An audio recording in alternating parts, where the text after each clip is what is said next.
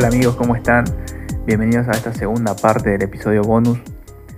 En la primera parte estuvimos con Nico Nossi que nos contó acerca de lo que Dios le habló, este proyecto de un cuarto de oración en nuestra iglesia y cómo pudo llevarlo adelante, pudo llevarlo a cabo y hoy es una realidad.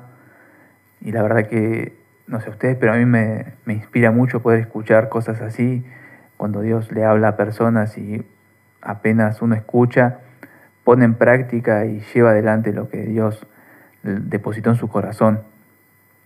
Hoy quiero que podamos hablar un poco más acerca de Jesús orando en el Getsemaní. Y este viernes pasado estuve con, un amigo, con Fito Romo, que es quien edita estos podcasts, es el, el máster de audio que está detrás de que salga todo bien, de que se escuche perfecto. Y estuvimos compartiendo con su grupo de jóvenes de su iglesia, me invitaron a, pasar un tiempo con ellos, poder compartir una palabra.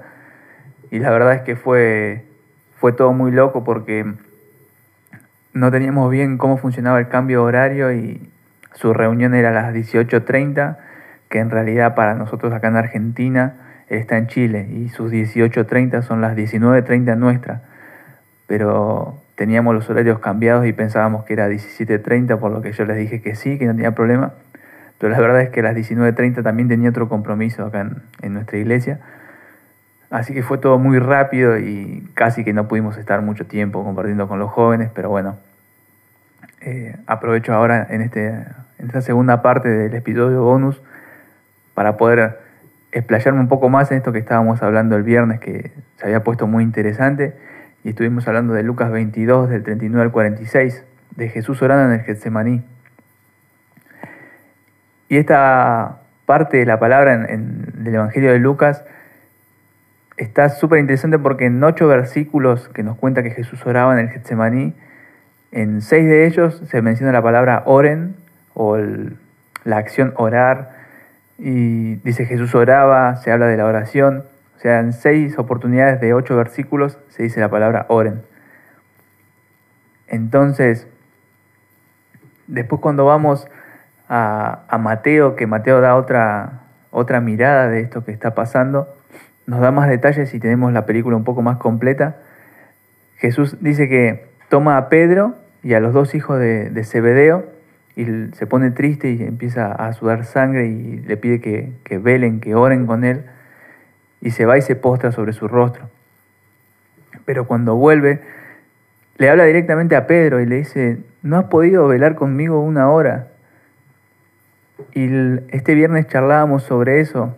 ¿Por qué le dice a Pedro directamente, no pudiste eh, velar si estaba con, otras, con otros dos discípulos? Pero la verdad es que cuando vemos en Marcos 14, un poco antes, un, un momento antes de que Jesús ore en el Getsemaní, del Monte de los Olivos, eh, Pedro, cuando Jesús le dice que todos lo van a negar, que todos van a perder su fe en Él, es quien toma la palabra y dice que no, que, que aunque todos lo hagan, Él no va a perder la fe, que Él mata y muere por Jesús y sigue insistiendo y todos los discípulos eh, obviamente que, dicen lo mismo. Pero entonces después vemos que en el momento en que Jesús le pide realmente que haga algo por Él, le pide que, que ore, algo tan sencillo como orar, ni siquiera le, pidió que, muera. Obviamente Jesús más adelante, eh, Pedro va a tener que, cumplir lo que él dice, ¿no? Porque Pedro muere después, pero en ese momento, después de haber dicho que si es necesario que, que matar o, morir por Jesús, Jesús solamente le pide que ore y él se queda dormido.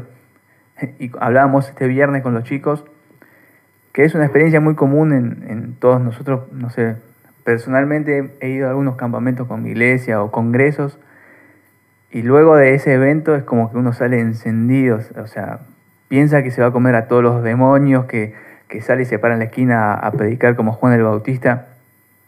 Y la verdad es que al tercer día ya se apagó esa llama, si no supimos eh, mantenerla, ya nos empezamos a enfriar de nuevo y fue todo una emoción del, del momento, del evento. Pedro hace exactamente lo mismo que nosotros. Eh, un amigo me contaba que se había dispuesto a levantarse temprano, 6 de la mañana, a orar y a buscar más de Dios. Y el primer día ya no se pudo levantar, sonó el despertador y se quedó en la cama. Y él oraba con, Dios ahí acostado y le decía, Señor, vos sabés que yo estoy para lo que vos me necesites, pero bueno, es esta hora y me cuesta levantarme. Se empezaba como a excusar y era él el que había tomado el compromiso de levantarse. Quizás Dios no se lo pidió realmente, era una emoción de él eh, querer hacer esto sin que, sin que sea la voluntad de Dios, capaz de él, Dios no quería ni que Pedro se ponga ahí a matar gente ni a cortar orejas, ni tampoco que mi amigo se, se levante temprano, quizás era por otro lado. Cuando yo empecé a congregarme, o sea, tenía también un conflicto con esto de, la voluntad de Dios, o sea, es la voluntad de Dios que me levante temprano, es la voluntad de Dios que haga esto, es la voluntad de Dios que hable con tal persona, que diga tal otra. Y siempre está esa incertidumbre de si es la voluntad de Dios o no. Y fíjense que en estos pasajes que nosotros estamos leyendo, eh, nos damos cuenta que Jesús también tiene este conflicto acerca de la voluntad de Dios. Porque Él dice, si quieres, líbrame de este trago amargo, pero que no se haga mi voluntad, sino la tuya. La verdad es que encontramos la voluntad de Dios cuando quebramos nuestra voluntad propia. Recién ahí, en, una oración sincera, es que podemos ver la, voluntad de Dios. No en una emoción de un evento, sino eh, quebrantando nuestro corazón y nuestra, nuestra voluntad propia. Esto hablamos el viernes con los chicos y fue impresionante. El tiempo ese que vimos estuvimos más o menos media hora, 40 minutos, pero la verdad que estuvo muy lindo. Y bueno, después tuve que salir corriendo porque tenía que estar también en, mi iglesia participando de un evento. Pero algo que nos quedó en ese breve tiempo que pudimos estar y que pudimos profundizar en la palabra de Dios fueron tres puntos. El primero, de que encontramos la voluntad de Dios cuando nos quebrantamos a nosotros mismos, cuando quebramos nuestra voluntad en oración sincera, como lo hizo Jesús. Otra cosa que encontramos fue que la forma en que nos dirigimos a Dios tiene mucho que ver. Jesús lo hizo diciendo, Padre, si es posible, bueno, pasa de mí esta copa, o sea, Padre, le dijo. O sea, él tenía muy clara su identidad, tenía muy clara la relación que tenía con Dios, y esto juega un papel fundamental cuando oramos. La oración de cada uno siempre refleja el tipo de relación que tenemos con Dios. Si nos acercamos diciendo Señor o, Rey o amado Dios, papá, eso siempre da como un patrón del tipo de relación que tenemos.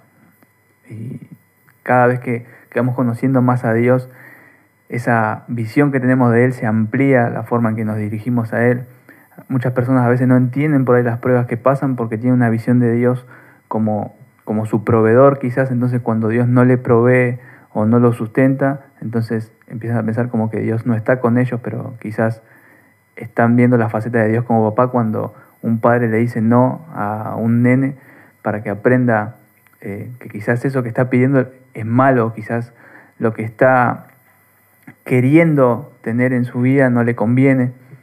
Y las personas por ahí no entienden esto porque Dios no se ha revelado de, otra manera su vida, solamente lo ven como alguien que les da, que les da, y se olvidan que por ahí también Dios es Señor y que nosotros también tenemos que darle. Entonces, este tipo de, roles entran en conflicto con, las personas. Otra cosa que encontramos fue, siempre va a haber un quebranto, una prueba antes de, de una gloria más grande, de una gran victoria. A veces la voluntad de Dios es más sencilla de lo que nosotros pensamos, pero nos cuesta llevarla adelante. Muchas veces va a involucrar de que subamos al monte de los olivos a quebrar nuestra propia voluntad. Y en ese momento tenemos que tener la mirada bien puesta en, el premio que tenemos por delante, como dice Filipenses 3, ese versículo, a mí me encanta que es prosigo al blanco, prosigo a la meta, al supremo llamamiento en Cristo Jesús. Y cuando Dios nos quita algo, nos permite pasar por este, estos tiempos, como vemos ahí a Jesús sufrir, sudar sangre. Eh, a veces a nosotros nos pasa algo y, no sabemos, no encontramos explicación o, nos quejamos porque nos quedamos quizás sin trabajo o una relación no, no se dio como esperábamos y la verdad es que en ese momento es que vamos a Dios como si fuese el martillo de, de un colectivo que dice uses en caso de emergencia pero la verdad es que Dios nos está llevando a este lugar de quebranto o quizás de necesidad para darnos algo que Él sabe que nos conviene que tengamos, pero no nos dábamos cuenta que nos hacía falta porque teníamos las manos muy llenas de otras cosas que no eran de Dios, de una seguridad económica, de bienes materiales, y no había forma de que Dios nos dé eso, que Él sabe que nos conviene si nos sacaba algo de lo que nosotros ya teníamos en nuestras manos que estaban tan llenas. Amigo, te mando un gran abrazo. Si esto te, te sirvió, si esto alentó tu vida espiritual, si esto te acercó un poco más a Dios, te animo que lo puedas compartir con tus amigos, que puedas compartirlo en Instagram y etiquetarme, que puedas seguir mandándome mensajes por privado. Gracias por esas personas que, siempre están mandando algún fragmento. Eh, así que nada, te mando un gran abrazo, que Dios te bendiga.